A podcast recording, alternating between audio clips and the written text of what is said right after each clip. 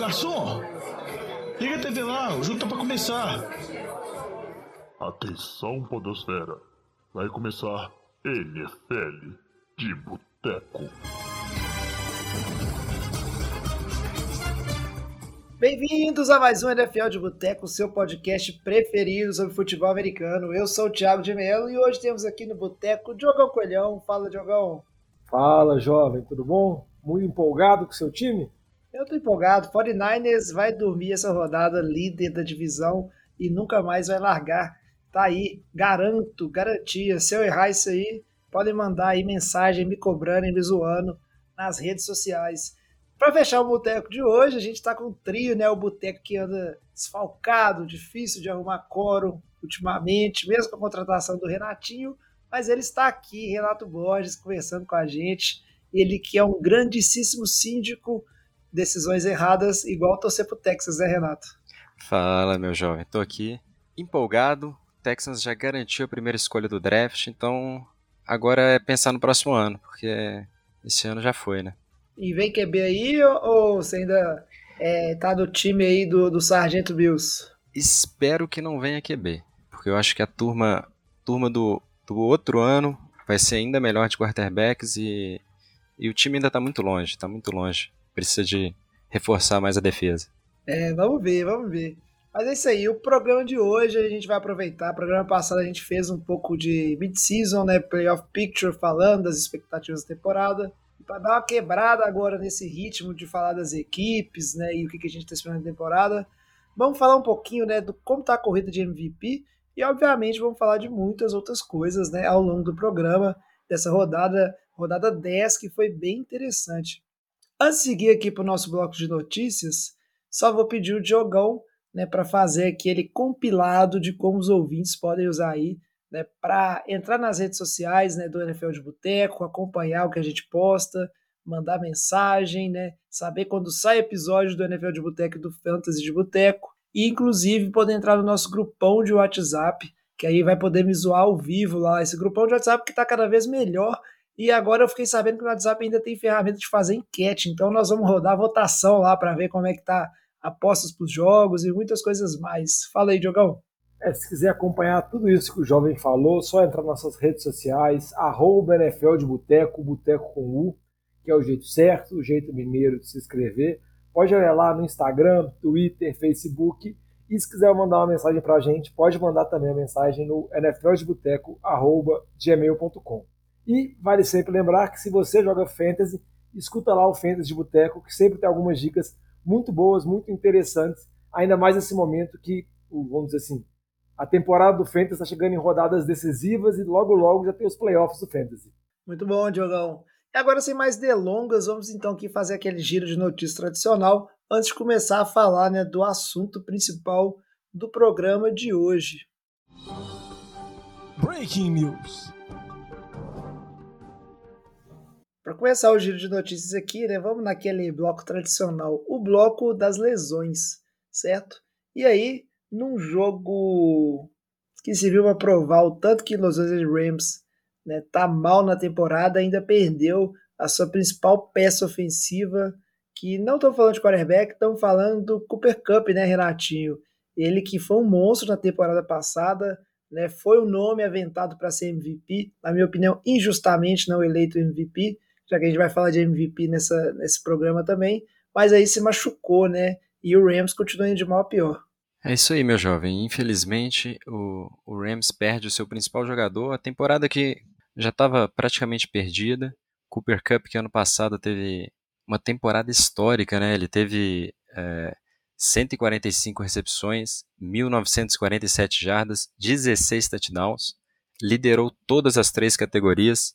Desde 2005 ninguém liderava e não conseguiu vencer o MVP, né? MVP, na verdade, é o prêmio do melhor quarterback, infelizmente. E, e é isso. A temporada do Rams, é, eu acho que a gente já pode jogar uma, uma pá de cal, né? No Arizona segue vivo, mas é, Rams, depois dessa derrota, principalmente perdendo o Cup por toda a temporada, acho que as chances de, de buscar uma pós-temporada já, já não existem mais e, e a gente pode considerar que essa é a defesa de Super Bowl mais triste da história? Um time com essa campanha que, que o Rams está tendo? Renatinho, eu acho que tem boas chances, viu? Porque tirando o Cooper Cup nessa temporada, que ainda conseguia salvar, ainda conseguia ter algumas big plays, esse foi o pior jogo dele, né? Lembrando que nesse jogo o Matt Stafford não jogou por problema de concussão, então quem acabou jogando foi o John Wolford, QB reserva, e o Cooper Cup teve um jogo muito ruim, que culminou com uma lesão dele no final da partida, sendo que é uma lesão que você vê que ele está tentando agarrar a bola, está tentando receber o passe, e mesmo assim ele acaba machucando, mas os outros jogos, vira e mexe, o Cooper Cup conseguia ter alguma big play, conseguia produzir alguma jogada produtiva, então ele era esse ponto de salvação, porque o ataque terrestre não funcionou, a linha ofensiva que teve várias mudanças nessa temporada está péssima, o Matt Stafford tem uma queda de desempenho bem considerável, foi desfalque nesse jogo e talvez seja desfalque ainda nessa semana por conta de concussão, uma concussão um pouco meio estranha, porque o próprio Chama que veio falou que não sabe se ele está ou não no protocolo de concussão, quando que ele teve, porque teoricamente ele terminou o jogo retrasado mas ele teve uma concussão durante o jogo, então fica essa, vamos dizer assim, essa nuvem cinzenta sobre o, o, o ocorrido. E a defesa, que ainda tem jogadores muito, vamos dizer assim, muito nome, como Aaron Donald, Jalen Ramsey, não consegue produzir o que produziu na temporada passada. Óbvio que eles sentem falta do Von Miller, que foi para Buffalo, mas isso não explica a queda de desempenho que você tem na defesa, que várias temporadas sempre foi uma das boas defesas da NFL. Então, acho que é uma temporada bem decepcionante e, como você comentou, né? Com a possibilidade do Cup ficar fora de pelo menos quatro jogos, né? Já que ele foi para a lista de machucados. Talvez possa perder até mais. Acho que o Rams não tem possibilidade nenhuma, assim, de, de conseguir aspirar alguma coisa. Uma campanha 3 e 6 e se parar para pensar, ah, quando o Cup voltar, talvez esteja 5 e 8, assim, pensando num bom cenário, né? Que conseguiu ganhar dois jogos ainda, que eu acho pouco provável. Será que vale a pena voltar com o Cup só para terminar essa temporada? Ou se não, não seria melhor deixar ele se recuperar completamente e na próxima temporada você tenta montar outro time? Então acho que fica nisso. E o último ponto aqui para destacar: uma coisa que o torcedor do Rams não pode se apegar é que você pode pensar, ah, vai ter uma campanha negativa, mas vai conseguir fazer uma boa escolha de draft no próximo ano. Essa escolha de draft não tem mais. O Rams foi muito agressivo para ganhar o Super Bowl na temporada passada. A escolha de primeira rodada do ano que vem é de Detroit. E talvez Detroit tenha uma posição ah, ainda melhor do que a própria com essa escolha do Rams. Então, acho que custa caro. E como eu escutei um especialista americano brincando, acaba que o Rams comprou o Super Bowl na temporada passada no crédito, sendo muito agressivo, fazendo várias trocas, e agora talvez esteja pagando a fatura talvez essa fatura seja um pouco longa, porque se você precisa fazer uma reconstrução e você não tem peças de draft, escolha de draft de primeira, segunda rodada, fica bem complicado. Mas pelo menos eles receberam o produto que eles compraram, né? Pior o Denver, que tentou comprar no crédito Super Bowl. Parece que, que não vai chegar nem nos playoffs, né? Então... Ô, Renatinho, acho que o Denver nem foi no crédito, foi no cheque especial. A cobrança e... é mais bruta. E sobre esse jogo de Arizona, é, além do, do da lesão é, do Matthew Stafford, também, também tivemos é, o Kyler Murray fora. E no caso do Kyler Murray, eu deixo a pergunta para o jovem, né, que é especialista nessa divisão. Jogar com o coach McCoy foi um upgrade, jovem? Ué, não porque o coach McCoy é horroroso, né? Vamos combinar. Mas assim. É horroroso. Minha... Se fosse péssimo, talvez fosse upgrade. A, minha, a, a, minha opinião né, sobre o Kyler Murray. E o fato do Kyler Murray ter né, não ter, não estar presente nesse jogo, só reforça o fato do, da, vamos dizer assim, né, da pouca estrutura física que ele tem mostrado para aguentar. Óbvio que essa temporada o Cardinals teve outros problemas, né, para estar onde está, mas aí não vai, vai acontecer o que aconteceu sempre, que é o desgaste da temporada, cobra uma conta em cima do Kyler Murray e ele vai perdendo desempenho. Nesse ano, na verdade, não só desempenho, né, ele se lesionou mais uma vez e aí o time inteiro tá na pior. Eu acho que o Cardinals está tá seguindo o rumo aquele momento esperado de rompimento com essa era aí da dupla do Cliff Kingsbury e Kyler Murray. E, e é uma coisa de para se olhar, porque o Kingsbury vai antes, obviamente, né? E o Kyler Murray vai ficar, mas vai, a gente vai ter que entender muito, né? Se o treinador, o head coach que chegar vai querer continuar aí, né? Ou vai o planejamento do time vai ser continuar com o Kyler Murray fazendo tudo em volta dele, já que ele também não é mais um calouro com um salário baratinho. Exatamente, então, jovem. bastante.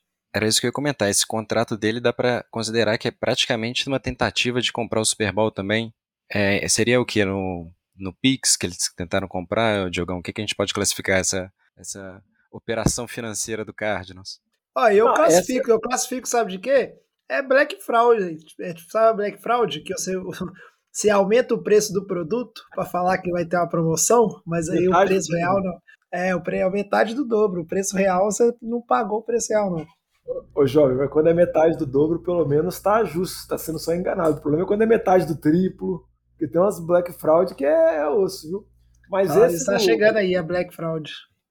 Mas esse do Kyler Murray, não sei, eu acho que é o processo natural de quando você tem um QB calor, o seu QB se destaca tudo mais, jovem, você tem que assinar um contrato grande com ele. A gente vai ver que alguns times vão passar por isso. Tipo assim, por exemplo, Philadelphia agora com o Jalen Hurts, daqui a pouco, quando for renovar, vai ter que pagar um baita contrato. Você pode duvidar se, se vale a pena isso, se não vale, mas a minha opinião com relação ao Kyler Murray, eu sei que é uma temporada bem decepcionante, mas eu ainda gostaria de ver ele sem o Cliff Kingsbury, porque eu acho que é uma âncora.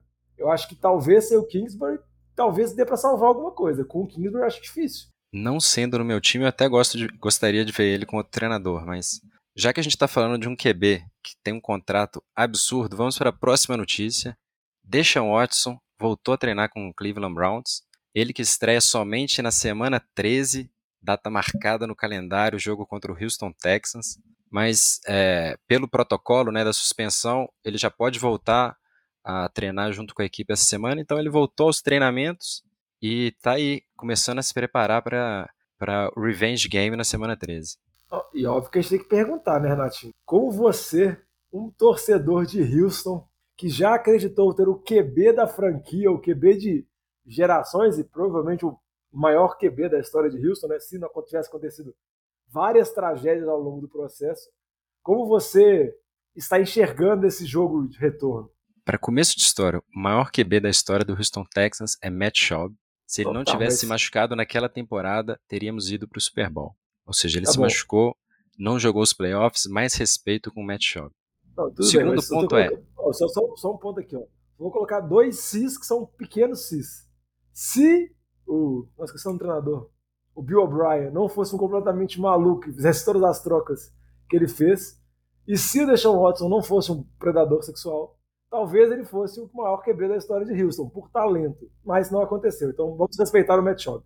Ele estava na trajetória para se tornar, mas é, é, o potencial do Deshaun Watson é muito triste para um torcedor de Houston imaginar que a gente perdeu ele, por mais que tenha vindo vários piques de primeira rodada, que tenha tido uma compensação, é, por mais que também tenha tido toda a situação, é, a, a questão, é, enfim, legal dos problemas, dos processos que ele teve, é, é, é triste você pensar que um jogador com aquele potencial deixa o seu time assim em uma troca sem precedentes. Se você for pensar, um, um calor ainda é, saindo do seu. Do, um quarterback ainda saindo do seu contrato de calouro, é, no começo da carreira, a- ainda é, crescendo de produção para chegar no seu auge, ter que ser trocado.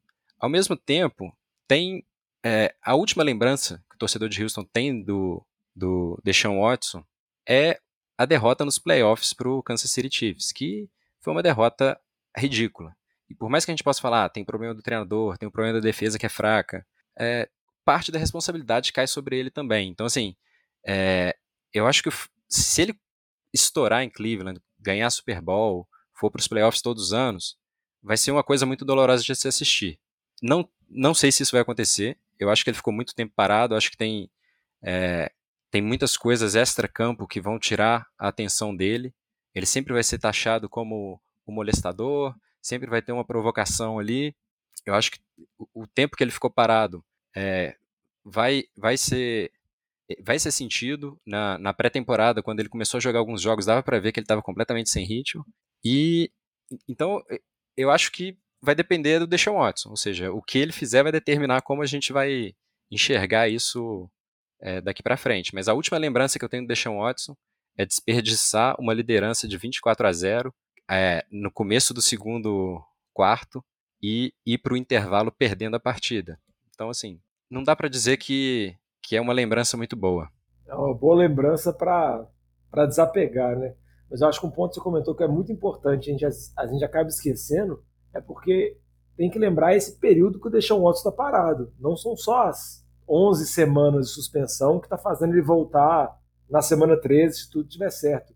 Ele ficou um ano parado na temporada passada, por conta do embrólio que ele estava com o Houston Texans. Tinha, obviamente, as investigações acontecendo, as acusações acontecendo, então não dá para tirar isso do pacote, mas ele optou por não jogar uma temporada, Houston também optou por não colocar ele em campo. Então, é um jogador que está praticamente dois anos parado, perdeu dois anos do auge dele, porque ele estava no auge físico dele, e isso, obviamente, faz diferença, né? A gente tem que ver como que ele consegue retornar e, e vamos ver. Acho que acaba, se Cleveland não tivesse tido os tropeços que teve nessa temporada, talvez ele pudesse voltar ainda com alguma aspiração de conseguir bater nos playoffs, conseguir uma vaga de wildcard, dar aquele ano. Mas eu acho que é muito pouco provável. Cleveland já desperdiçou muitos resultados. E apesar de uma temporada surpreendente do Brissett também, isso a gente pode falar, Cleveland não vai conseguir chegar, assim, o Deshaun Watson não vai conseguir salvar essa temporada. Vamos ver como que vai acontecer na próxima temporada e se ele vai conseguir retornar a todo o valor que ele sempre prometeu. É isso aí, vamos ver. Eu tô curioso com esse jogo de, de vingança, só pra ver. Eu, eu, vai ser a vingança de quem, jovem, só pra entender?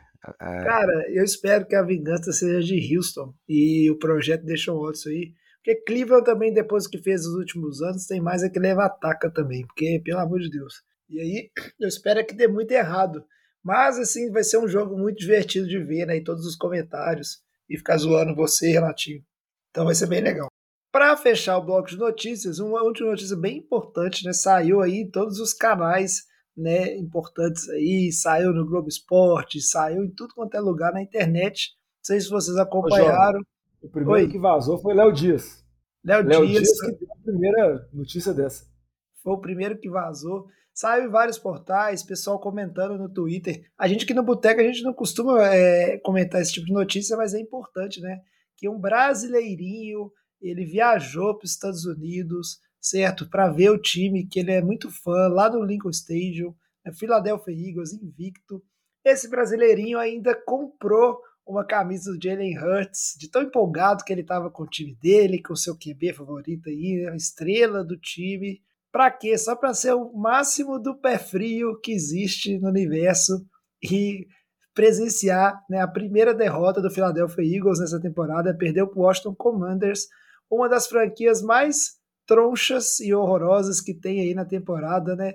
O nome é ruim, o time é ruim, o QB é, é ruim, é tudo ruim, ainda conseguiu perder esse jogo, né? E a gente está falando, obviamente, do Vitinho, que está com essa viagem planejada há muito, muito tempo, né? Quem tá lá no nosso grupão de WhatsApp viu a gente zoando ele ao vivo, viu ele mandando foto com a camisa do Jalen Hurts e viu, né, como é que ele desapareceu no final do jogo de tanta raiva que ele estava sentindo, né? Pô, é uma pena só o Vitinho não tá aqui, mas a gente tem certeza que quando ele voltar da viagem dos Estados Unidos, a gente vai voltar nesse tópico para pegar, né, a opinião dele ao vivo no programa, mas enquanto isso a gente vai ficar aqui, né, zoando e entenderam né, o que, que aconteceu com o Philadelphia Eagles. A única explicação é que o Vitinho ele é o cara mais pé frio que existe, porque ele não tem base o que foi esse jogo e nem a forma como o Eagles conseguiu perder esse jogo, de verdade.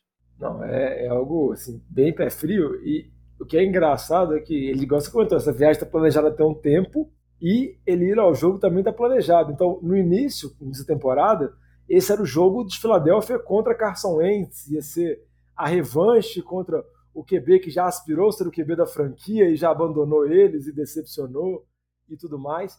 Depois o time foi vencendo, vencendo, vencendo. Aí começou né, a especulação: será que vai chegar lá invicto? Tudo mais. O Wentz acabou machucando. Não. Vai chegar invicto, vai pegar o Commanders sendo comandado pelo Taylor Heineken e mesmo assim o time perdeu, com direito ainda ao Heineken comemorando um roughing the passer para poder fechar o jogo e ganhar a última descida lá, que ele ajoelhou e o cara do Eagles foi em cima dele. Então, além de tudo, teve uma jogada ainda bem. Não vou falar discutível, porque, de acordo com a regra, era para ser marcado mesmo. Mas é um final, assim, que é até meio sem graça, né? Tipo, o cara comemora uma falta que ele sofreu de agressão, assim, sendo que ele tá claramente bem, tudo tranquilo, mas conseguiu queimou ainda mais o relógio e foi realmente uma vitória surpreendente Washington e eu acho que mostrou o principal ponto com relação ao time de Filadélfia, que pode ser o calcanhar de Aquiles do time, que aí falando mais sério, acho que vale a pena a gente comentar, que é a defesa contra o ataque terrestre. E eles perderam o calor, agora esqueci o nome, que eles draftaram na primeira rodada, que é um jogador de interior de linha que servia muito bem para proteger essas corridas. Acabou perdendo, ele está na lista de machucados, e Filadélfia vem sofrendo com isso. E acabou sofrendo contra o time de Washington. Teve com relação a tempo de posse no primeiro tempo, foi aquela estatística completamente absurda, porque o Washington teve quase 80% do tempo de posse, mais de 80%. O Philadelphia praticamente não teve. E o time não conseguiu ir, não foi e tudo mais. Óbvio que o time teve a chance da virada, né? Teve aquela campanha, o Jalen Hurts até acerta aquele passe longo pro Watkins e parece que vai dar certo, mas ele acaba sofrendo fumble e o Washington retoma a bola. Naquele momento, para mim, levava a crer que Filadélfia ia conseguir virar, ia conseguir manter, vamos dizer assim, essa campanha de vencibilidade, mas fica a luzinha alerta, né? O time é muito forte, o elenco é bom, tem suas competências tudo mais, mas esse calcanhar de Aquiles pode custar caro e se você perde um jogo para o Washington, você pode perder um jogo para qualquer time. Então vale a pena ficar de olho, mas ainda o time é o favorito na NFC e imagino ainda que deva ser a seed número um. Apesar de que o Giants está logo atrás, né? Por incrível que pareça. É, Diogão, e o, o calor da linha ofensiva que está machucado é o Jordan Davis, né? O, o Vitinho até trouxe duas semanas atrás no programa a estatística de quantas jardas tinha com ele em campo, com ele fora de campo. Realmente era uma diferença abismal. E sobre a partida, eu só tenho que dizer que eu estou muito, muito triste que o Eagles perdeu. Estava comentando com os outros membros do, do Boteco fora do programa. Eu estava torcendo muito para o Eagles tem uma campanha 17-0 para perder depois pro, nos playoffs para o Tampa Bay Buccaneers, jogando em casa, ia perder para o Tampa Bay Capenga. E ia ser muito bacana ver isso porque o Vitinho ia estar do nosso lado. Então provavelmente a gente ia estar assistindo o jogo junto, a gente ia poder zoar o Vitinho ao vivo. Ele não ia desaparecer depois da partida, parar de responder mensagens. Inclusive fica aí a pergunta onde está Vitinho, desaparecido desde o final da partida. E, e eu acho que é, essa partida, falando agora é, de forma séria, expôs dois problemas, que era o, o, que o Vitinho até comentava. Como que o é, Jalen Hurts vai é, se comportar quando o time sair atrás no placar, porque ali ele já vai ir para situações mais óbvias de passe, é, o, aquelas jogadas que o quarterback tem opção de corrida e passe, é, ou de corrida com, com o running back, ou de manter a bola, já passam a não ser uma opção tão efetiva. E como que é, esse time também vai se comportar contra defesas é, que fizerem um gameplay focado neles. A gente sabe é, que partidas de divisão na, na NFL são, são muito diferentes da, das outras partidas que você tem, porque o time que, da divisão ele se prepara para duas partidas no ano, então ele tem uma preparação muito maior para partidas dentro da divisão não porque, só porque enfrenta duas vezes, mas porque o jogo vale mais, porque é confronto direto. E, e então é um tipo de preparo muito mais, pare, muito mais próximo do preparo que é, os times fazem nos playoffs. Então, é, escancar aí alguns problemas. Concordo que ainda é favorito para o Seed 1, não concordo que é o favorito da NFC para ir para o Super Bowl. Eu acho que nos playoffs, a, quando pegar um, um Tampa Bay, que é um time que está é, tá entrando nos trilhos, quando encontrar um 49ers, que é um time mais redondo, vai, vai ter dificuldade e então é provável que a gente ainda vai ter mais uma oportunidade para zoar o Vitinho nessa temporada. É, cara, eu não vou delongar muito não, mas isso aí eu acho que não tem motivo nenhum para pânico, para ser bem sincero. Todo tirando o único time que eu lembro de ter visto aí invicto foi aquele Patriots e aí depois ficou invicto para nada, né, para chegar na final e perder. Esse negócio de ficar invicto não vale tanta coisa, não. E é um jogo muito atípico, sabe? É, tem esse lance do Heineken que gerou muita discussão, né? Sobre o fato dele ajoelhar né, depois do início da jogada.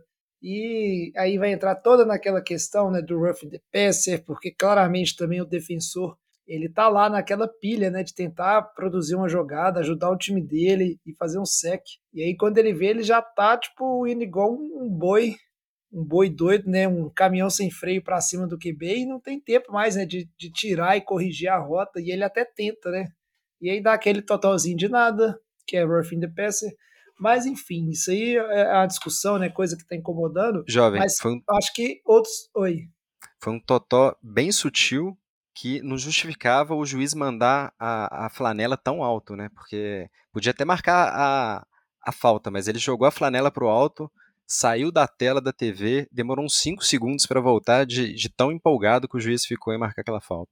Pois é, né? Ele, ele meio que Ele- emocionou. Ele, ele jogou tão alto que ele queria acertar o Vitinho. Pois Ele é, queria jogar flanela pro Vitinho, entendeu? Só que acabou com não chegando. certeza. Mas aqui, é, é, foi duro, cara. Eu acho que é assim, ainda são lances questionáveis, né? São lances complicados. E, e questionar talvez aquela capacidade do QB se proteger, né? Porque eu acho que o QB, vamos dizer assim, né, se ajoelhar e desistir da jogada, tem que, tem que tirar isso, sabe? Ou você vai fazer um slide numa jogada onde você já virou um corredor, ou você opta para né, ter um início, o, o ajoelhamento, né, você pode ajoelhar no início para só para contar aquele snap ali e matar tempo, cara, mas começou a jogada, vai que vira vira padrão. O cara vê o sec vindo, ajoelha rapidinho ali, sacou? Bem complicado, né? Mas não é, não é essa discussão que eu queria ter.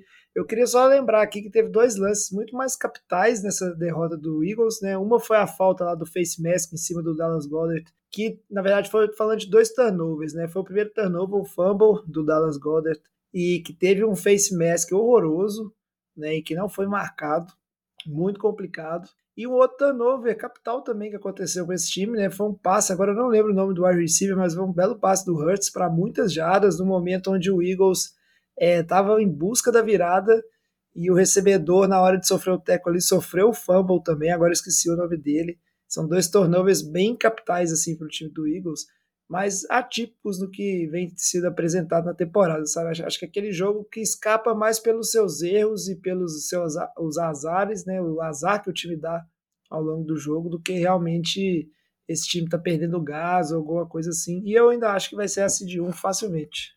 Jó, só ia comentar sobre o que você falou do negócio do Heineken lá.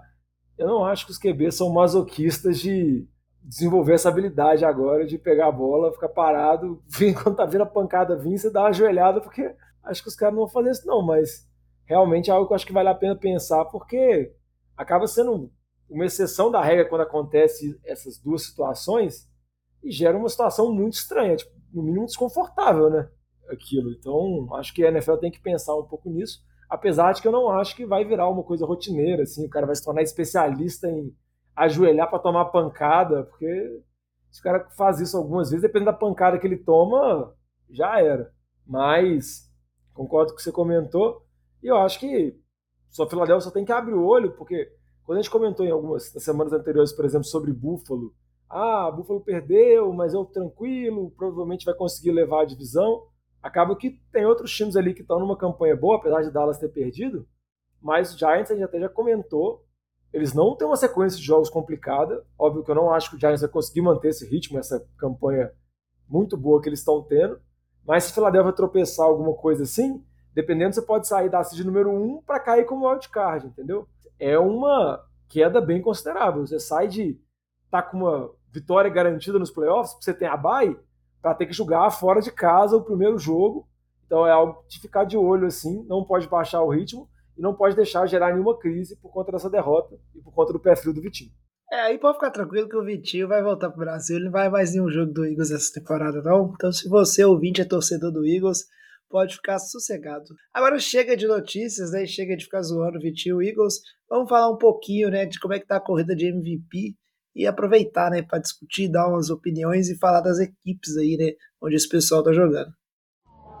Esse assunto é bom, hein? Merece mais uma cerveja. É, Vitinho, esse assunto é bom. Você tá falando isso aí só porque você não quer que a gente fale mais de Eagles no programa, né? Aproveitando a vinheta, vamos falar de corrida para MVP.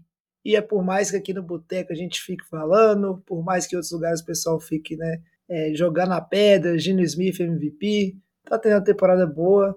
A gente sabe que, como o Renatinho bem falou, né, é mais um prêmio pro melhor quarterback da temporada e quem tá liderando aí, né, os favoritos, Jogão, são também quarterbacks. Exatamente. Os favoritos, como o Renatinho já comentou outras vezes, são sempre os QBs. E para um quarterback que não venceu o prêmio de MVP, tem que acontecer uma atrocidade monstruosa. Alguém tem que ter uma temporada completamente fora do padrão. E, só lembrando, como o Renato já disse, né, o Cooper Cup conseguiu o que o pessoal chama de Triple Crown, o recorde de recepções, jardas e TDs numa temporada e mesmo assim não conseguiu chegar nem perto da votação do Aaron Rodgers, que é o B-MVP da liga. E nessa temporada, por mais que ele tinha uma expectativa de manter esse reinado, o próprio Tom Brady voltando para a temporada final, ou até mesmo o Russell Wilson, que vamos dizer assim, são os veteranos, que tinham talvez uma possibilidade de ser considerados como MVP, acho que nenhum deles vai ser. E os QBs mais famosos que eu acho que tem uma chance, eu acho que é uma chance boa de serem MVPs, quem eu queria começar a comentar primeiro sobre eles, é o Mahomes, o QB de Kansas City, e o Josh Allen, o QB do Buffalo Bills, sendo que eu acho que nesse momento, tirando a fotografia agora, óbvio que isso é bem prejudicial para o Josh Allen, porque ele vem de duas derrotas, acho que o Mahomes seria um dos favoritos. Ele vem numa temporada muito boa, quase 3 mil jardas, é o líder da NFL em jardas, 25 TDs, 7 interceptação, um rating de 106.1, se não me engano, é o terceiro rating da liga, está só atrás do Tua e do Gene Smith, eu, é o segundo, então é um dos primeiros. Só que acaba que, como o Mahomes tem temporadas muito boas, sempre, acaba que esse é o nível padrão dele, então acaba não se destacando tanto. Então por isso que a gente acaba relativizando um pouco a produção que ele tem, lembrando que ele está fazendo isso sem a principal arma dele, ou sem uma arma dele que era muito boa e a gente está vendo o efeito que essa arma tem em Miami, que é sem o Tarek Hill. Então, acho que o Mahomes é um dos favoritos. Kansas City, eu acho que tem boas chances de ser a seed número um da AFC. E a gente sabe muitas vezes que o MVP está relacionado com a campanha do time, não tem como desassociar uma coisa da outra. Então, acho que a aposta que eu faria hoje na metade da temporada seria o Mahomes para ser MVP. Mas, como eu disse, né, como os números dele são sempre muito bons, acaba não chamando tanta atenção. E como você é hater do Mahomes, você vai falar mal dele agora, né, Jorge? Eu não sou hater do Mahomes, véio. você fica com esse papo aí de ser hater do Mahomes. E, mas é aquela coisa, eu só acho que o Mahomes ele é, não é punido pelas decisões ruins que ele toma. Mas é claro, assim, é, considerando essa, essa temporada, ele tá bem à frente que o resto né, da concorrência aí no prêmio de quarterback. E e vamos ver, se continuar nesse ritmo aí, é, é um grande favorito, até porque a gente está vendo né, a derrocada do Josh Allen nessas últimas, é, nesses últimos jogos. Muita gente né, discutindo. A gente vai falar mais sobre o jogo de Minnesota e Buffalo dessa semana, mas muita gente discutindo que o Josh Allen não é clutch, apesar que eu acho que quando começa esse papinho que o QB não é clutch, quer dizer que ele é bom e você já está se apegando às últimas coisas para tentar justificar que ele não é bom. Mas vamos ver, cara. Começa a ficar sem concorrência, né? E eu não sei, o Renatinho, que ele gosta de né, quarterbacks alternativos e, trair, e trazer opiniões controversas, talvez ele tenha aí pra gente alguns candidatos aí que podem desbancar o Mahomes, mas ele realmente ele tá bem à frente aí, né, dos, dos demais. Ah, eu, eu acho que não tem muita discussão de que o Mahomes está liderando é, essa corrida. O Josh Allen, até poucas rodadas atrás, estava é, tava com uma certa vantagem, eu até diria, mas nos últimos três jogos ele teve é, três touchdowns, seis interceptações, se não me engano, três fumbles também. Então, ele caiu muito de produção. É, e se não tivesse o nome Josh Allen, provavelmente já teria sido descartado dessa lista, é, porque tem, tem outros nomes que estão jogando melhor. O Gene Smith é, é um é um exemplo clássico. Eu sei que muitas pessoas ficam apegadas só ao rating, mas depois você. Aí, quando você pega o número de vitórias, você fala, ah, mas como é que o MVP é, tá com um recorde desses? Como é que, que a gente vai declarar que o MVP é um quarterback que está com seis vitórias e quatro derrotas? Mas a grande questão do, do, do Gino Smith é quando você faz o, o teste, é, é, é como os analistas gringos gostam de falar, é o, o, se ele passa no eye test, ou seja, quando você assiste ele jogando, ele tem feito passes que são absurdos. Se fosse Mahomes ou Josh Allen que tivessem é, acertando passes, fazendo touchdowns nas janelas que ele tem acertado, a gente já ia ter enjoado de tanto ver os replays, mas é, é uma coisa que ninguém dá muito valor porque é o Gino Smith. Todo mundo acha, ah, beleza, é um é, One Year Wonder, ele tá tendo esse ano maravilhoso, no ano que vem provavelmente Seattle vai arrumar outro quarterback. Mas é, se não fosse uma questão de nome, de fama, é, era bem provável que Gino Smith estivesse liderando a, a discussão de, de, MVP e perto dele estariam ali Hurts e Tua, que são dois nomes que é, estão aflorando este, este, ano, né? Tua tem a desvantagem que ele perdeu alguns jogos, né? É, então, o, as partidas que ele começou e terminou, ele ainda está invicto. Então, é provável que se ele continuar com o nível de produção, principalmente a produção que ele tem desde que ele voltou da lesão, vai ser difícil bater o, o, o Tua nessa, é, nessa corrida do, do MVP.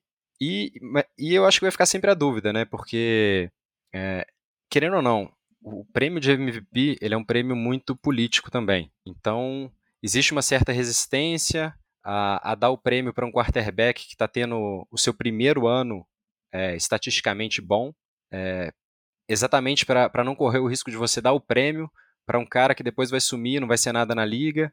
Existe uma resistência também para dar o prêmio sempre para a mesma pessoa, é, para, de certa forma, não banalizar. Né, o, o é, existe a discussão, alguns analistas falam que, que não fosse essa questão política, o Patrick Mahomes poderia ter, ter vencido é, MVP em mais anos. E, mas existe uma resistência para dar, seja o primeiro e, e também para dar uma sequência de MVPs para é, jogadores, principalmente principalmente quando, quando é primeiro ano que, é, que o quarterback está destacando estatisticamente.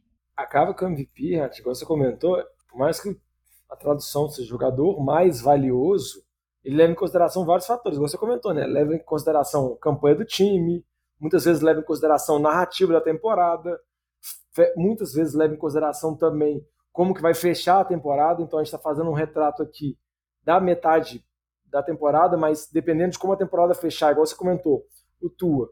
O Tua tem dois jogos que ele não jogou por conta de concussão, mais outro jogo que ele saiu no início do jogo. Então, se você comparar a estatística dele com os outros QBs, principalmente em termos de jardas, ele está um pouco atrás. Mas dependendo, ele pode conseguir produzir mais vamos dizer assim, mais estatística até o final da temporada. E se Miami fecha lá ganhando a divisão, derrubando o favorito Bills na, na divisão e, consequentemente, Josh Allen, eu acho que ele vai ser um grande favorito.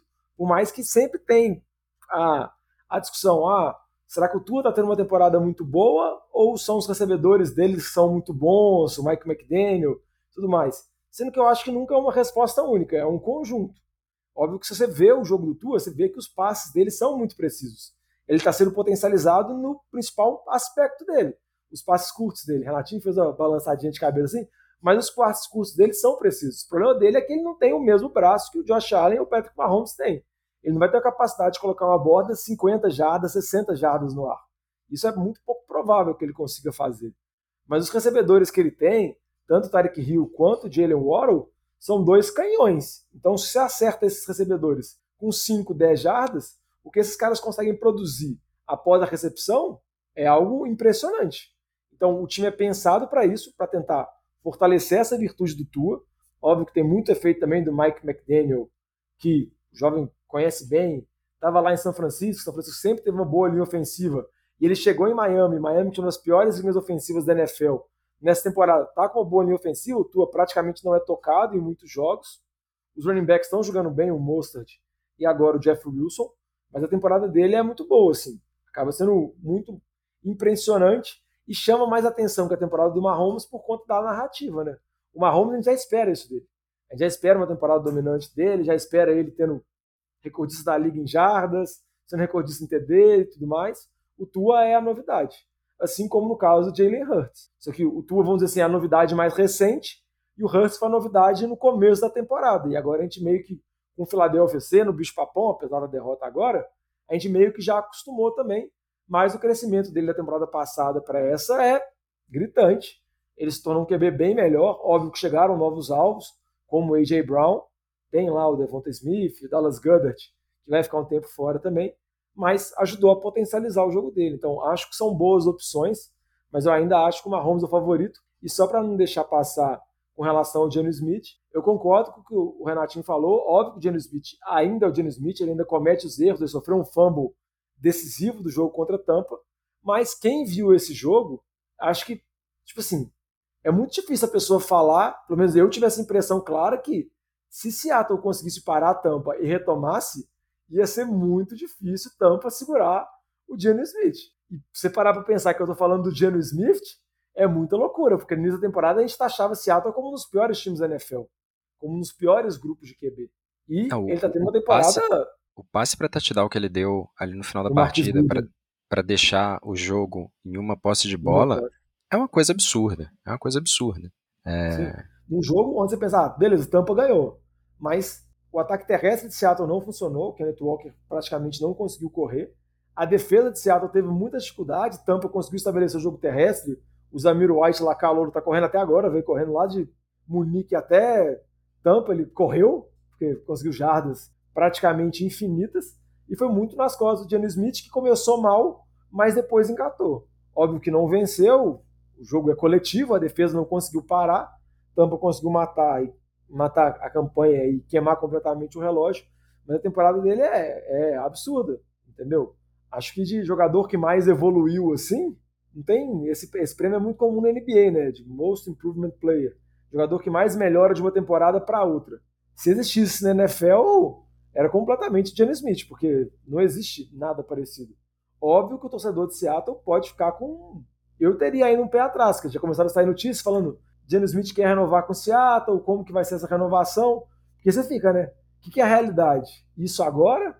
Um QB que demorou a maturar e virou isso? Ou o que aconteceu nos últimos 10, 12 anos de NFL, onde ele não foi tão bem nos Jets, óbvio que não teve as condições ideais, e foi reserva nos Chargers, reserva nos Giants e também reserva um bom tempo em Seattle. Óbvio que dá essa dúvida, mas vale a pena destacar a temporada dele e não é brincadeira assim, ele ser cotado para MVP porque merece essa, pelo menos está na conversa. É, e, e vale sempre lembrar que não é que eles perderam para qualquer time, né? Eles perderam para um Buccaneers que, por mais que a gente fale, ah, é um time que estava capengando, é um time que teve dificuldades, tem todo o drama do Tom Brady. A, a verdade é que vem de duas vitórias. Tom Brady está melhorando a cada partida. É, inclusive, é um nome que, se continuar, é, se o Buccaneers continuar na pegada que está, pode voltar para essa discussão de MVP, porque estatisticamente a temporada dele não está ruim. Então, é, muito provavelmente eles vão ganhar a divisão porque é uma divisão muito fraca, mas é um time que tende a crescer e chegar forte. Então, a gente pode ver o Tom Brady entrando nessa discussão. E eu queria lançar um outro nome nessa discussão aí de quarterbacks MVPs.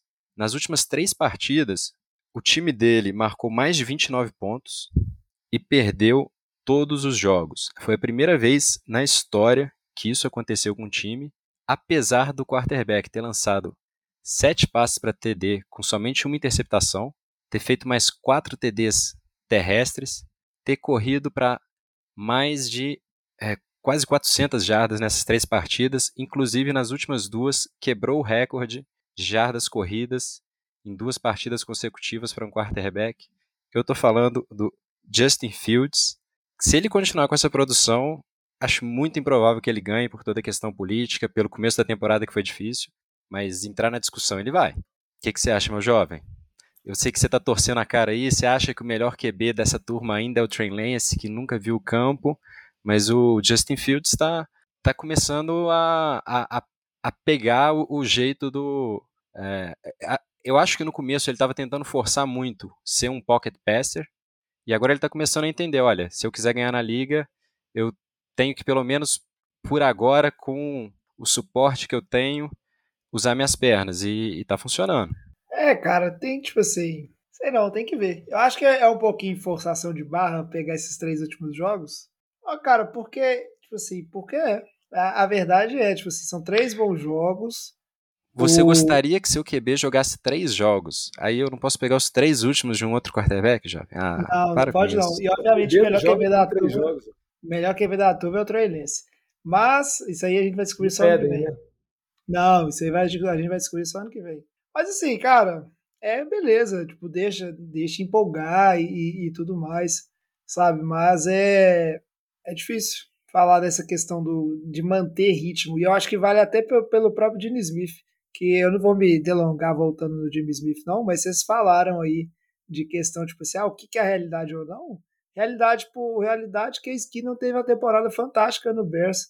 E é essa questão, tipo assim, é difícil um QB ter um breakout. No Agora, Vikings, se o, né? o, depois isso no Vikings, é difícil um QB ter um breakout assim depois de muito tempo na liga.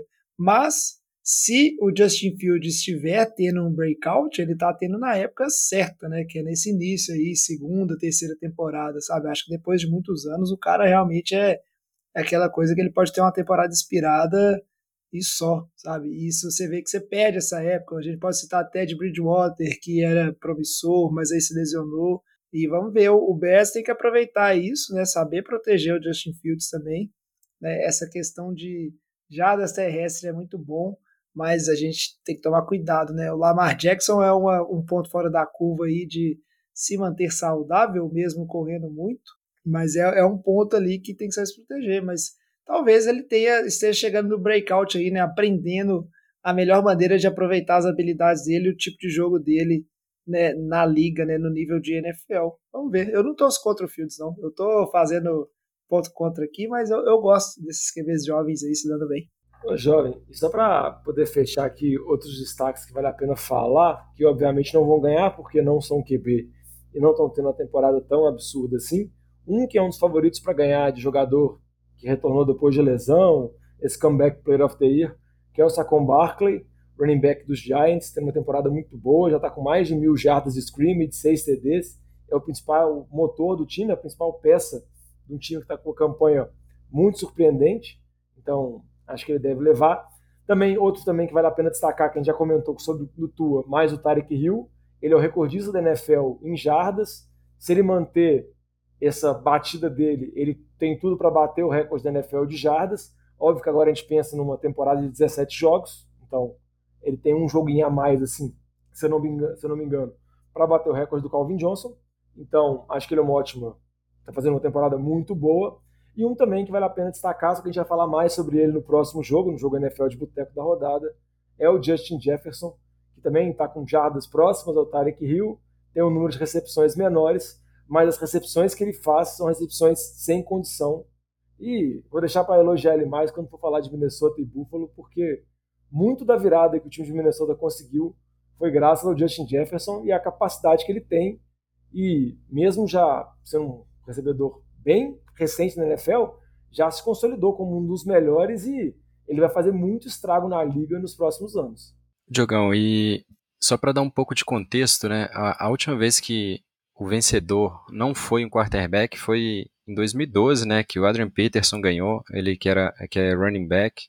E a temporada do Saquon Barkley, por mais seja esteja voltando, é, está liderando em jardas, está tendo uma temporada fantástica, é muito distante daquilo que foi a temporada de 2012 do, do Adrian Peterson. Então, acho que está completamente descartado, principalmente é, com a evolução que a liga teve para é, muito mais passe do que é, ataques, se voltando muito mais para o passe do que para a corrida, vai ser muito difícil voltar a ter um, um running back é, realmente disputando a, é, o título de MVP. E Justin Jefferson e o Hill, se o Cooper Cup não ganhou ano passado, eu acho que eles também não vão ganhar. E se a gente vai para o lado defensivo da é, do lado defensivo da bola, é, a gente tem como destaque o Mika Parsons, né, que começou muito bem a temporada. Ele está com oito sacks, dois é, fumbles forçados. É, nos últimos jogos deu uma diminuída essa questão do, do dos, é, dos números que ele está colocando mas quem assiste as partidas sabe que ele tem impactado muito os jogos, ou seja, é, a gente viu Green Bay ganhar de Dallas em, em, uma partida que Green Bay correu o dobro de vezes que tentou passar a bola, sendo que chegou a estar perdendo por duas posses de bola no último período. Então, assim, foi um, é, um planejamento de jogo para tirar a pressão do Aaron Rodgers, para não permitir que, é, que o pass rush de Dallas é, fosse muito bem sucedido. E, e eu não acredito que um jogador de defesa vai ganhar esse prêmio, por causa da temporada de 2014 do J.J. Watt, quando ele estava em Houston.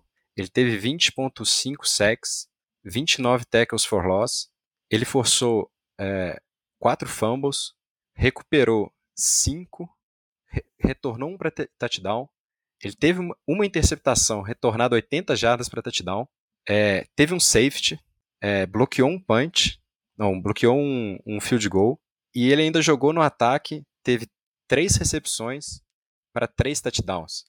E ele não ganhou MVP naquele ano. Então, é, eu acho virtualmente impossível um, um, jogador de defesa ganhar se naquele ano é, o J.J. Watt teve 13, somente 13 dos 50 votos e ficou muito atrás do, do Aaron Rodgers pro, pro, pro prêmio.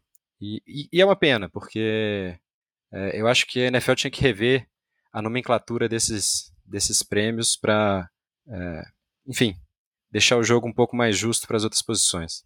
É, não, depois dessa aí, eu estou abolindo discussões sobre MVP do NFL de boteco. Nós vamos trazer esse assunto mais não. Agora a gente começa a boicotar o NFL Honors enquanto eles não melhorar isso aí. Mas agora eu vou aproveitar, né, falar do jogo NFL de boteco da rodada. Faz tempo a gente não faz esse bloco, mas essa semana merece. NFL de boteco Game of the Week. Minnesota Vikings e Buffalo Bills, para muitos já está sendo considerado o jogo do ano né? E realmente foi um jogaço. Teve de tudo. Da década. Do século. É, a década. Não sei, Diogão, mas eu sei que o jogo foi muito bom. Né? Teve de tudo, teve viradas, teve falhas, né? teve erro de arbitragem, teve catch maravilhoso que vai entrar para a história do Justin Jefferson que vocês estavam falando aí. Teve paçoca do Josh Allen e no final, né, um jogo muito bom. Muito bom, muito divertido. Jogo tão bom que o highlights desse jogo no YouTube tinha 20 minutos, né, de tanto lance bom, de tanto lance importante, mas que ficou algumas reflexões, né? Eu acho que pelo lado do Vikings bate bem na tecla né, de que muita gente estava considerando o Vikings. Pô, é ou não é, mas todo jogo com o Vikings é emocionante, joga com os time ruim, quase perde, joga com os time bom e ganha por pouco, mas ganhou de um time, né, muito bom, um time muito relevante e a franquia que continua crescendo. Enquanto o Bills acumula uma sequência de derrotas aí, perdeu a liderança da divisão para o Dolphins, e aí a gente vai ter que observar de perto né, como é que o Bills vai é, juntar né, os cacos aí dessas, dessas derrotas e se organizar por resto da temporada, né? E começa uma narrativa muito forte de que o, o Josh Allen não é clutch. E esse foi um jogo realmente que o Bills teve a vitória na mão e parecia que ele ia sair com a vitória no overtime, e o Josh Allen acumulou certos erros aí que é, é complicado, né? É complicado. A derrota que doeu muito para Buffalo, com certeza. Esse então, peraí, peraí. Né? Só, só, rapidão, Diogão. Os erros que o Josh Allen cometeu, o jovem me fala simplesmente, é complicado, é complicado. Imagina se fosse o Mahomes cometendo aqueles erros, o que, que ele não ia estar tá falando nesse programa? Porque o Mahomes, se fosse o Mahomes cometendo aquele erro, por exemplo, o cara tentando dar um QB sneak na sua própria endzone e sofresse um fumble, ia sair uma falta, uma falta maluca lá de roughing the passer ou o que fosse ali, né, para resolver o problema dele. Se ele tivesse lançado a interceptação no overtime, ia sair um pass interference no receiver que estava do outro lado do campo, tinha nada a ver com a jogada. É, é por isso que é disso que eu tava reclamando. Eu não vou entrar nessas discussões, não, porque isso é muito torcedor reprimido de outro time que gosta de ficar levantando isso. Muitas vezes torcedores dos Patriots que gostam de ficar falando que o Josh Allen não é clutch, porque sabe que vai peraí, tomar Peraí, peraí, eu não tô entendendo. Não, Jogão, várias temporadas. Você vai colocar na discussão torcedor enrustido de outro time, pelo menos a pessoa não, tem um time reprimido. pra torcer. Pelo menos a pessoa tem um time pra não, torcer. Não, eu não, tô falando enrustido, eu falei reprimido. Eu falei que eu, muitas vezes quando eu escuto isso, Josh Allen não é clutch, muitas vezes vem torcedores dos Patriots, porque gosta de desvalorizar porque sabe que vai tomar a taca deles, igual o jovem fica falando mal do Mahomes porque tomou taca no Super Bowl e até hoje é ressentido. Mas eu queria falar ver, do jogo. Nada a ver, não põe palavras na minha boca, não põe sentimentos não, de mim, não. Deixa eu falar aqui, porque esse jogo foi muito legal. Foi um dos finais mais malucos que eu já vi, assim, com reviravoltas. É algo muito bacana. Tão legal que, por exemplo, assim, algumas jogadas que são marcantes ao longo do jogo, a gente acaba esquecendo. Por exemplo, Teve aquele TD do Dalvin Cook de mais de 80 jardas corridas, que ele alcançou uma velocidade máxima absurda, que foi uma jogada extremamente decisiva, porque Buffalo vinha perdendo por duas posses, então conseguiu retomar, perdão, Minnesota vinha perdendo por duas posses, então conseguiu retomar Minnesota para o jogo, E isso acabou sendo esquecido por conta daquela última campanha, onde Minnesota teve que, vamos dizer assim, conduzir o time lá para conseguir a virada, teve as recepções impressionantes de Justin Jefferson, uma com uma mão cercado por um marcador, que aquilo é completamente maluco.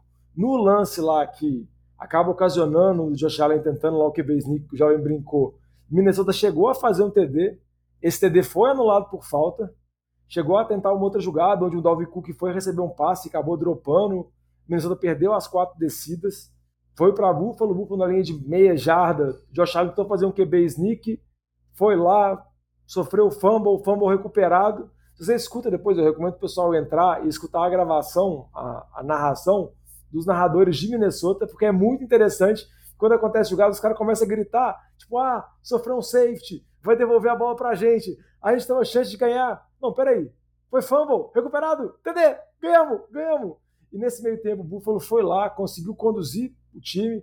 Tem a questão lá da polêmica com relação ao Gabriel Davis, lá que a NFL já falou que errou, que a jogada não foi revisada e, consequentemente, não era para ter sido recepção, mas às vezes ia conseguir cruzar o campo do mesmo jeito, levou para prorrogação e acabou que o Josh Allen teve o erro decisivo. Acho que muito tem que ser colocado na conta dele. Como o Renatinho falou, nos últimos jogos ele vem deixando a desejar, mas o único parênteses que eu faço para esse jogo é com relação à saúde dele, que a gente não sabe quando, qual a condição real de jogo dele, porque ele foi dúvida para o jogo inteiro, teve muita especulação que ele não ia jogar, até no dia do jogo, quando, quando o Buffalo não ativou nenhum QB, então estava claro que ele iria para o jogo. Tinha expectativa de talvez ser o reserva e o Case que não jogar para poupar ele. E o plano de jogo do Buffalo foi muito diferente, né? A gente viu um time forçando muito corrida no início, tentando aliviar um pouco para o Josh Allen com relação aos passes. Ele deu menos passes nesse jogo, teve menos chamadas de corrida para ele, acho tentando poupar ele, mas no final do jogo precisou dele, então ele precisou fazer lá e acabou sendo interceptado. O Josh Allen é um QB que arrisca muito, é da natureza dele disso. Óbvio que até nas primeiras temporadas dele, onde ele era taxado já como um bust, que não dava certo, ele tinha esse problema. Agora que ele subiu de nível dele, já é um dos melhores QBs da liga, ele tem esse problema ainda. Ele arrisca muito e, consequentemente, você vai viver desse risco benefício dele. Mas acho muito bacana esse jogo. Quem não viu, recomendo ver, recomendo ver com a narração de, dos caras de Minnesota, que é muito legal. E Minnesota mostra que é um time que está sendo parelho com todo mundo, mas está conseguindo ganhar, né? O time tem 8-1, deve vencer a divisão, está na expectativa agora com o tropeço do Eagles de talvez ser a seed número 1 da NFC, está na disputa, e é um time que tem jogadores importantes que podem fazer a diferença num jogo de playoff. Não acho que, não acho que seja o favorito da NFC, mas eu acho que é um time que, se você tem o Justin Jefferson numa partida que ele está encapetado, que ele está, vamos dizer assim, com a moral lá em cima, aquela moral do In-Eleven, a setinha pro alto, como diz o professor Luxemburgo, não tem como segurar. Você tem o Dalvin Cook, que é um running back um dos melhores da liga, é muito difícil. E o Kirk Cousins, nessa temporada, óbvio que a gente pode falar muito da carreira dele, ele ser decisivo ou não, nessa temporada, quando você precisa de uma campanha derradeira dele, no final ele está entregando. Todos os jogos ele entregou e todos os jogos Minnesota está conseguindo vencer com o placar apertado. É, eu acho que, que vale destacar o Minnesota, né? É, é, é uma vitória importante. O, apesar de que a campanha 8-1 do Minnesota ela é um pouco, digamos assim, não é convincente. Eu vou, eu vou elencar a, o caminho de Minnesota até esse, esse recorde de 8-1. Ganhou do Packers na primeira semana. O Packers sempre perde na primeira semana. A, ali não conta muito. Aí vem a primeira derrota. Perdeu para o Eagles, que foi o jogo no prime time. Kirk Cousins não ganha no prime time. Ou seja, se o jogo é de noite, ele não consegue ganhar. Depois vence o Lions, que tem a pior defesa da liga, briga para estatisticamente para ser uma das piores defesas da história da liga. Depois contra o Saints, foi aquele jogo do é, do field goal que bateu duas vezes no poste, ou seja, foi o double, double doink para é, para perder a partida, para ganhar de um, de um time que tem o Andy Dalton como QB. Depois ganha do Chicago Bears, só de 7 pontos, antes do Justin Fields decidir que ele é o MVP da liga. Depois ganha do Dolphins, é, que estava com o terceiro quarterback, porque tanto Tua quanto o Bridgewater estavam machucados. Ganha do Cardinals na semana que saiu o Call of Duty novo, ou seja, o Kyler Murray não estava concentrado na partida. Precisou do é, é Precis... Precisou dos últimos dois minutos para ganhar do Commanders por três pontos. E nessa partida agora, estava perdendo por mais de 10 pontos e só ganhou porque o Mahomes decidiu. O Mahomes. eu, eu pegando a doença do jovem. porque o Josh Allen decidiu entregar a partida. E aqui eu deixo uma pergunta: qual que foi o turnover preferido de vocês que o Josh Allen teve nessa partida? Foi a interceptação na endzone no quarto período, o fumble no snap, quando ele simplesmente tinha que é, selar a vitória, ou foi a interceptação na endzone para perder o jogo e acabar com aquela discussão que a gente tem desde o ano passado de ah, se o Josh Allen tivesse a bola na, na prorrogação, as coisas seriam diferentes. A gente está vendo que não é bem assim, né? Então, é, tirando a brincadeira de lado, eu acho complicado. É, eu acho que essa derrota é toda em cima do Josh Allen. Tem a questão se ele está 100% saudável ou não, mas o time estava liderando por 10 pontos no último período e as decisões dele levaram a, a, a esse ao desenrolar ao final improvável que resultou nessa derrota. E aqui eu deixo uma outra provocação. Será que é, o Buffalo caiu na maldição de perder para Kansas City no Divisional Round. Eu vou narrar para vocês os últimos times que enfrentaram Kansas City no Divisional Round nos playoffs, o que, que aconteceu com eles. 2018, Indianápolis, perdeu para o Kansas, é, Andrew Luck se aposentou.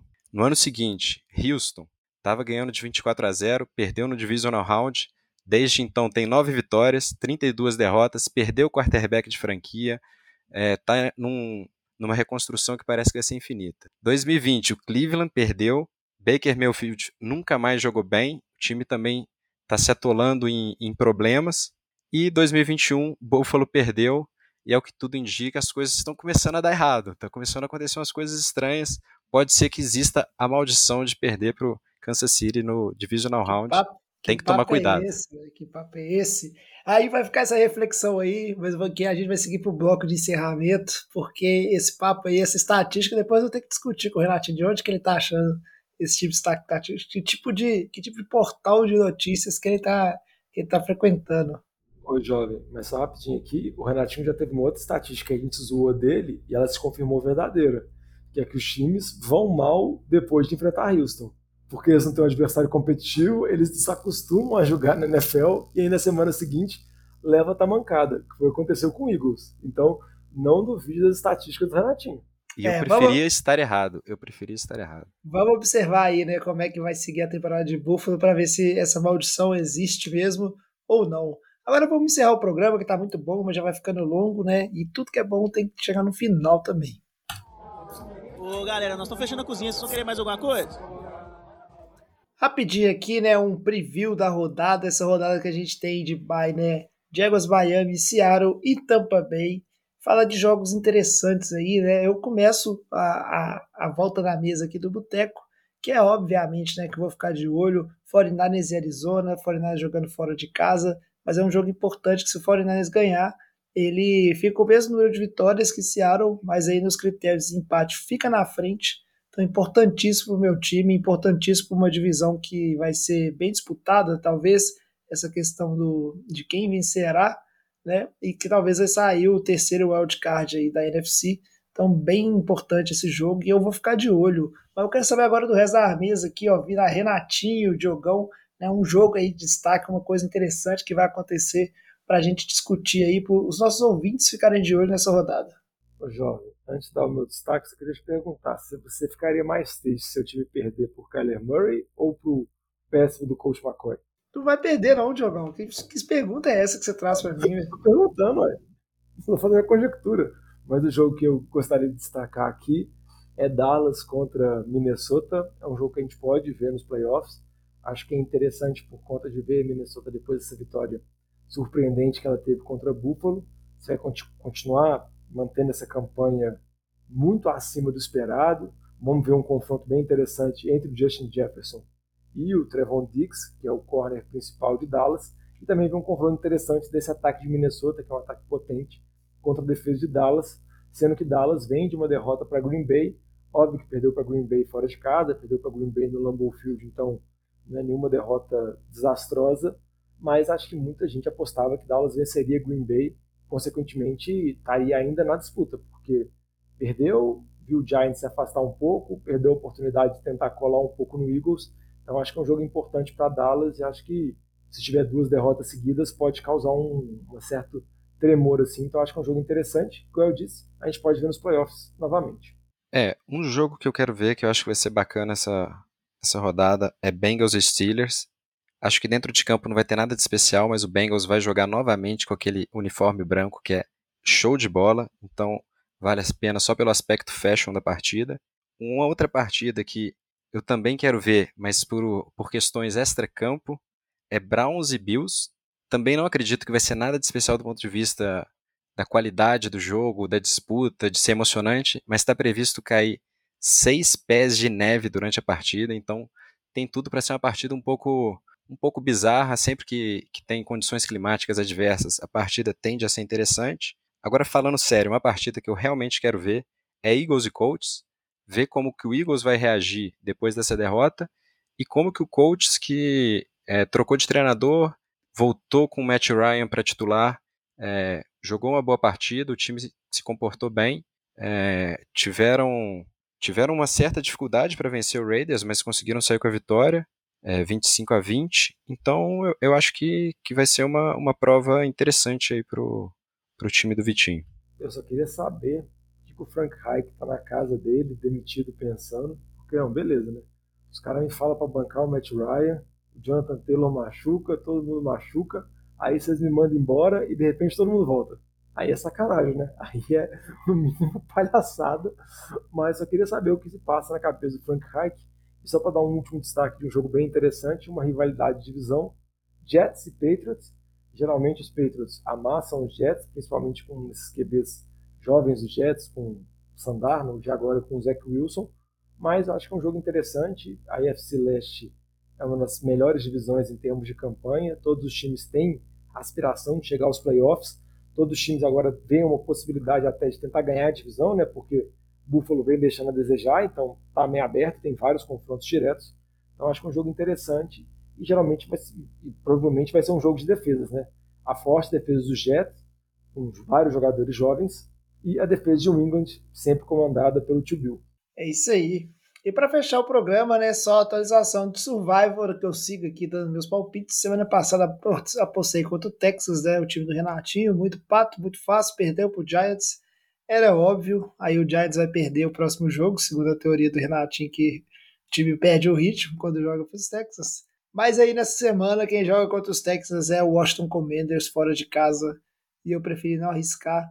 Vou apostar né, no Baltimore Ravens, que vai jogar dentro de casa contra o Carolina Panthers, que também é um time que está horroroso. E vamos ver onde é que eu chego aí no nosso survival.